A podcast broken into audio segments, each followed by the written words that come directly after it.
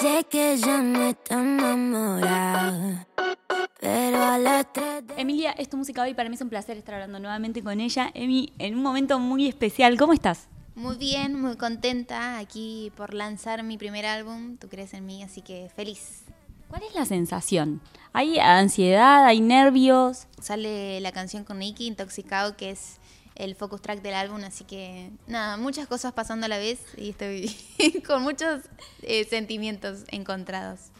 ¿Por qué esa canción como focus track? Em, la verdad, yo lo había pensado como próximo lanzamiento y sucede que, que el próximo lanzamiento ya venía con el álbum incluido, entonces este, nos pareció muy lindo poder lanzar el álbum con esta canción que es tan linda y que además está Nicky, que, que es una artistaza y que pudo ser parte de todo esto que para mí es, es muy lindo.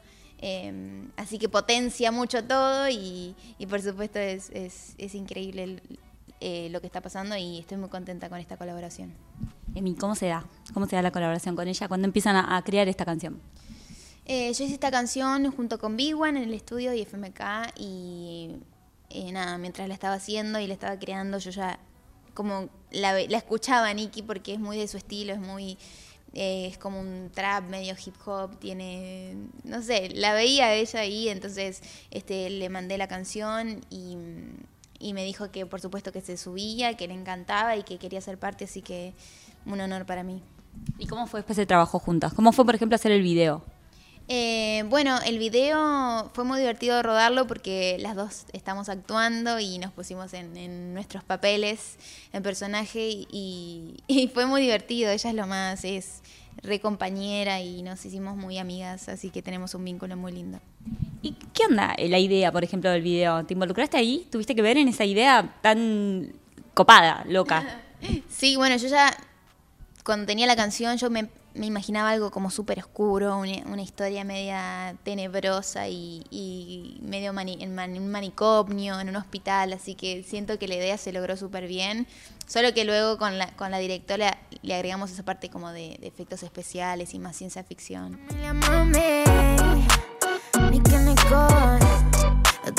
Emi, venís em, hablando de este disco hace, hace un tiempo ya, hace un tiempo que lo venís trabajando. ¿Cómo fue el proceso para llegar a lo que hoy es Tú crees en mí? Bueno, la verdad es que mm, yo siento que a partir de Como si no importara hay una nueva era en cuanto a, a mi sonido, a mi manera de expresar, a, una esencia que, que pude encontrar eh, junto con Big One y, todo el equipo. Así que mm, si bien no es un álbum conceptual, es, es un álbum que tiene distintos géneros y que tienen toda una esencia y un hilo conductor y, y hay géneros en los que nunca me han escuchado que siento que, que va a sorprender y, y eso es lo que me tiene también expe- expectante. Ahora, ¿se disfrutaron esos días de estudio? ¿Cómo fueron esas horas ahí, ahí adentro creando música?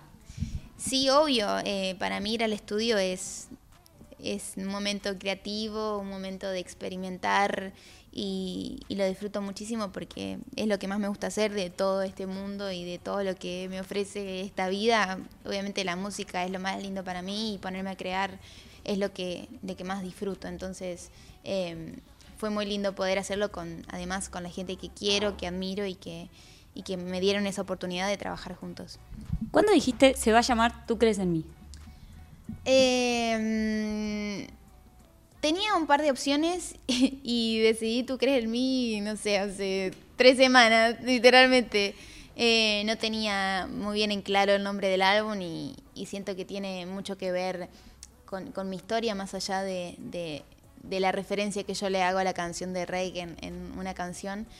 Pero obviamente creer en algo es como tener eh, la certeza de que algo es real y yo siento que eso pasó con mi carrera. Yo soy de una ciudad, le he contado un montón de veces, muy pequeña y, soñar con que yo podía triunfar y- y creer en mí me resultó un poco difícil, pero lo pude lograr y eso fue lo que me sacó adelante para poder hacer lo que estoy haciendo ahora y también que mucha ge- gente creyó en mí. Entonces siento que, que es muy linda la historia y que puede identificar un montón de, de- de personas que están en la misma situación o que estuvieron en la misma situación que yo, en- sea en el ámbito que sea, ¿viste? Luchando por un sueño, pensando que por estar en un pueblo es imposible y no es así. A, la- a- a los 10 años, cuando tu abuelo te regala la primera guitarra, eh, ¿soñabas con, con un primer álbum? ¿Qué onda en ese momento la visión que tenías de la música? No, yo no sé si pensaba en un álbum, yo pensaba en. Yo me imaginaba en escenarios, yo me imaginaba cantando mis canciones. Este, me imaginaba con una guitarra en el escenario también. Pero nada, lo veía muy lejano, viste, como en un mundo ideal. Yo, yo soñaba con que Cris Morena me llame para actuar y ahí empezar con mi carrera musical. O sea, de algún lado, viste, como, viste, cuando veías Canci Ángeles decía, uy, qué bueno sería ser parte. Pero nada, eh, se me dio de otra manera y estoy muy agradecida en, de cómo surgió todo y, obviamente hay mucho sacrificio detrás, así que me siento muy, muy bendecida y agradecida. Un camino que, que sí, que quizás fue diferente a como vos lo proyectabas, pero eh, un camino que empezó para este disco, digo, empezó en el momento que encalaste el disco o realmente empezó en ese momento, a los 10 años, porque tenés mucho tiempo de carrera, tenés mucho tiempo en la música.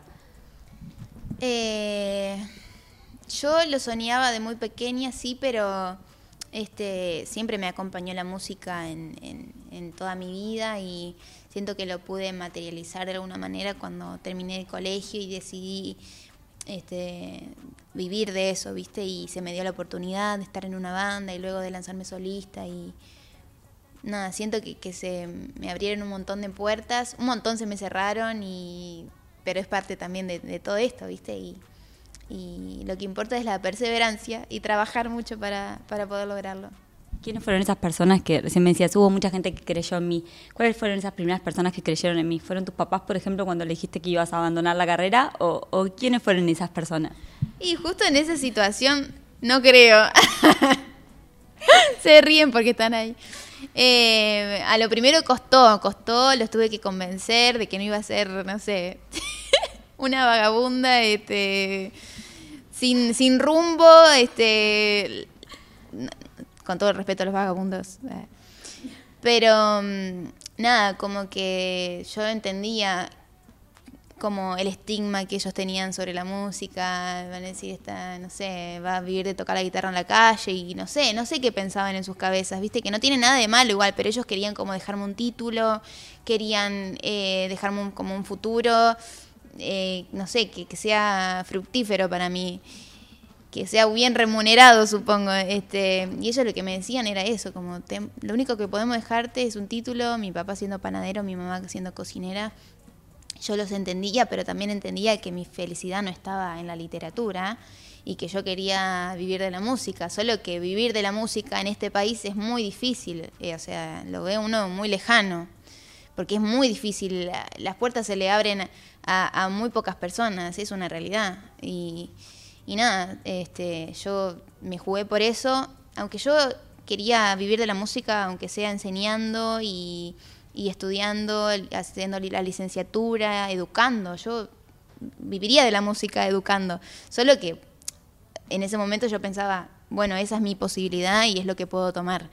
Luego, a medida que fue pasando el tiempo, fui intentándolo y, subiendo covers a mi Instagram, que fue que me vio un productor, este, y ahí se me fueron, se me fueron abri abriendo un montón de puertas que obviamente nada, con mucho sacrificio y, aprendiendo y estudiando, pude llegar a, lo que llegué hoy, que, que hasta el día de hoy siento que sigo aprendiendo y sigo este, educándome y, experimentando con la música, porque la música es eso, ¿viste?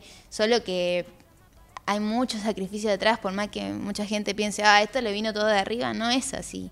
Hay muchas cosas detrás que por ahí yo no las cuento porque prefiero preservarlas para mí y que, y que viven conmigo y que, nada, que prefiero que sea así, pero este mi consejo es ese, también para un montón de chicos que, que están pensando en, en, cantar o sea en el ámbito que sea, viste, como hoy las redes son una gran herramienta para mostrar lo que uno sabe hacer y, y que nunca sabes quién te puede estar mirando. Y que los sueños, ningún sueño es, es, es chico, o sea, yo considero que, que uno cuando le apasiona algo y sueña con algo y, y, lo sueña tan fuerte con todo el corazón y ve que todo está nublado y que es difícil poder lograrlo, es, es todo está en la cabeza también.